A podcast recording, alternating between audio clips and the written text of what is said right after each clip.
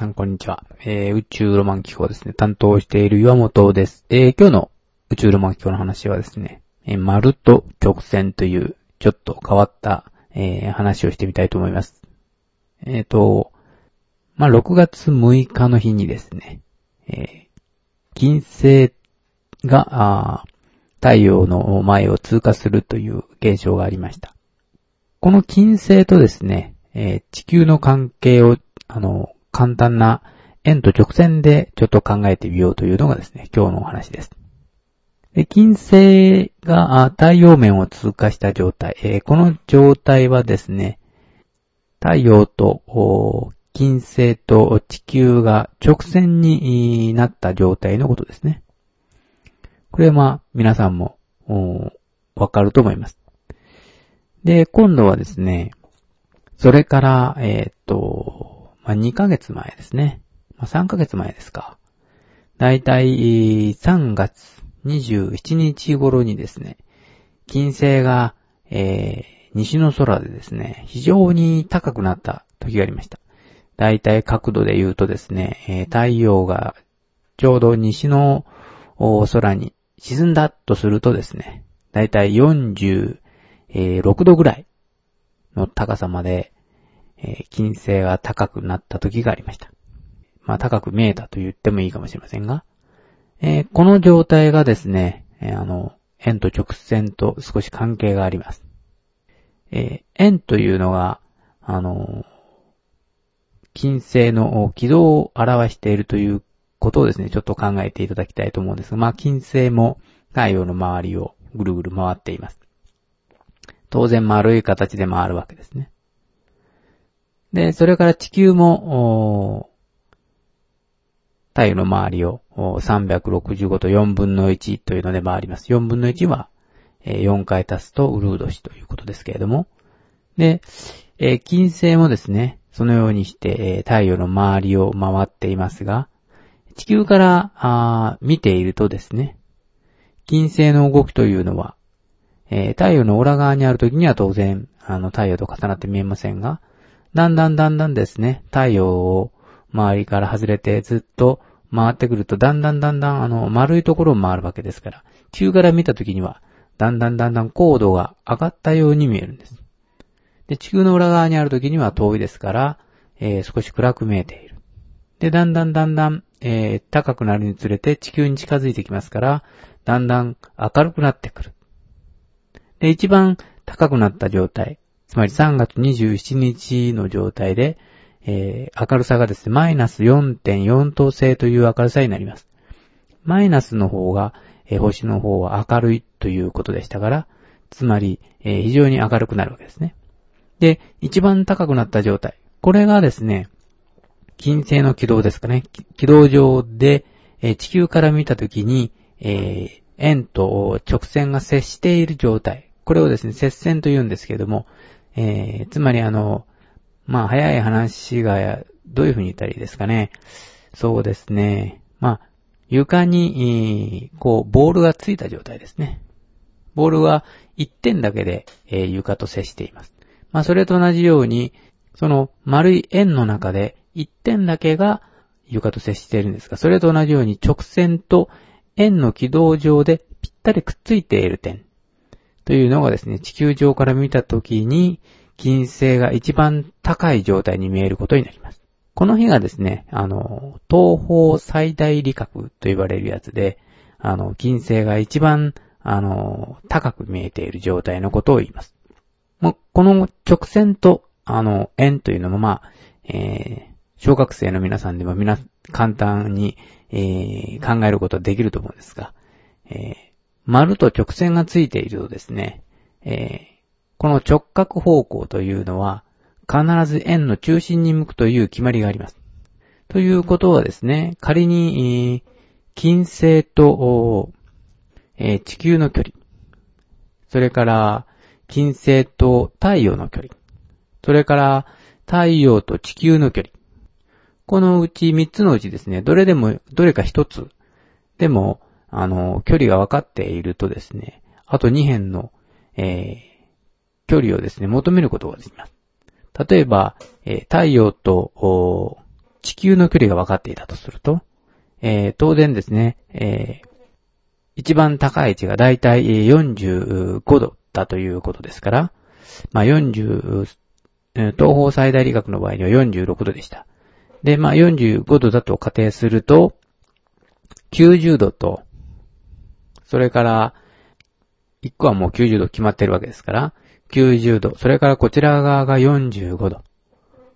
ということはですね、まあ、計算するとすぐわかると思いますが、残りの角度は、えー、三角形の和は180度なので、引くとですね、残り45度ということになります。まあ、正確に言うと、あの、最大理学は46度ですから、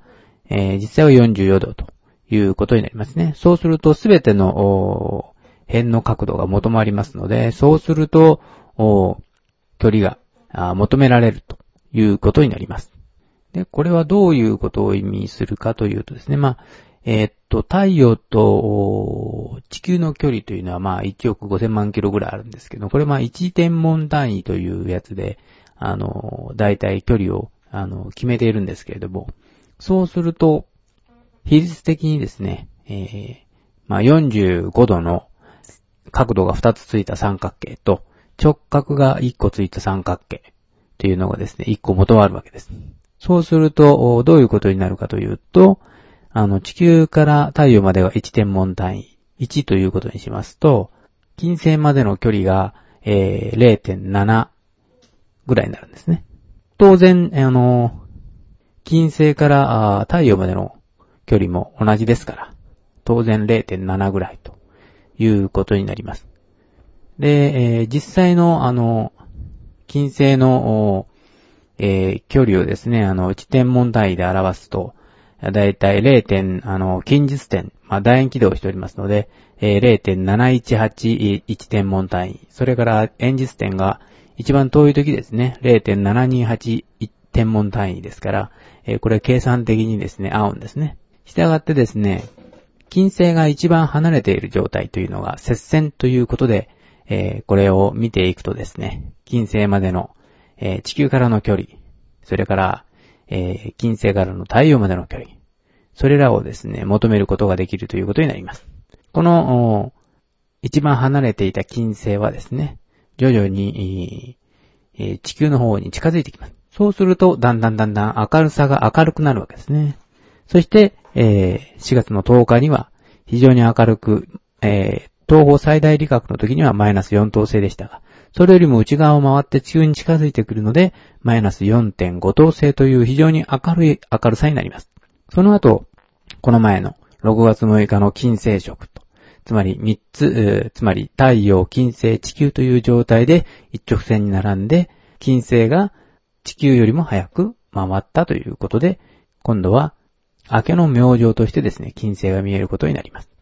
で、これからですね、えー、っと、ちょうどえー、7月13日ですね。私は7月14日が生まれなので、えー、一つ、一日前ですけれども、その日が、今度はまた明るいマイナス4.8等星ということでですね、えー、非常に明るくなります。この高度差がちょっと出てますけれども、4月10日の一番明るい時が4.5等星で、えー、それ7月13日がマイナス4と、4.8等星なので、こちらの方が、えー、明るいことになりますが、ちょっと明るい原因はちょっと私にはわかりませんけれども、これからですね、また、8月のちょうどペルセウス流星群がある、えー、8月16日の頃ですね。えー、明け方の空。つまりペルセウス流星群が、えー、ちょうど明け方の頃まで見る人がいるとすると、えー、ちょうどそれ済んだ頃にはですね、金星がですね、キラキラ輝いていることになります。この地点がですね、ちょうどあの、西方最大理学と言われるですね、円とまた直線が接している点になります。この点も同じように角度がちょうどあの46度ぐらいあります。40、まあ5度だと大体仮定すると90度と45度、45度となりまして、まあ太陽と地球の距離を1とするとやっぱり0.7ぐらいという距離になります。これもですね、あの、金星の